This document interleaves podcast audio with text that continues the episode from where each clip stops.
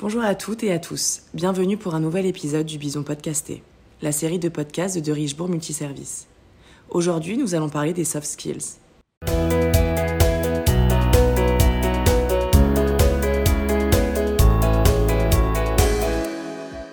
Les expériences et les compétences ne sont plus les seules qualités permettant de se démarquer dans la recherche d'emploi. Désormais, les recruteurs sont attentifs aux soft skills, autrement dit, les compétences douces. Quand on parle de soft skills, on fait référence au savoir-être et aux qualités humaines. Par exemple, les capacités de communication, d'adaptation ou le caractère sont des soft skills. Ces qualités, transposables dans la vie de tous les jours, sont bénéfiques au collectif. C'est ce qui permet à chacun de s'affirmer et de se distinguer.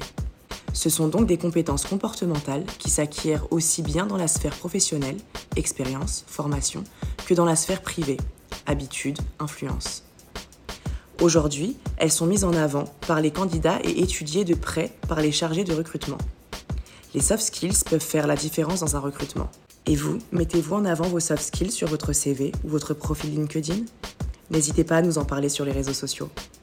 En attendant, c'est tout pour aujourd'hui, mais nous reviendrons très vite pour un nouvel épisode du Bison Podcasté. À bientôt!